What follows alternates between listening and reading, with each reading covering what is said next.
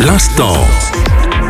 L'instant bande dessinée. Salut, c'est Fabien pour évoquer avec vous aujourd'hui Te fais pas de Bill, le tome 44 déjà de Boule Bill par Cazenove et Bastide d'après Roba aux éditions d'Argo. Graphiquement, les codes sont là, même si ce n'est pas évidemment le trait méticuleux et exigeant de Roba, mais la BD fonctionne très bien à tout point de vue. L'esprit est préservé, familial et bon enfant avec beaucoup de bienveillance. L'humour aussi est respecté, efficace et léger. Ce n'est pas un exercice facile de réaliser des gags en une page et de se renouveler à chaque fois, mais les auteurs y parviennent remarquablement et le résultat est vraiment très drôle.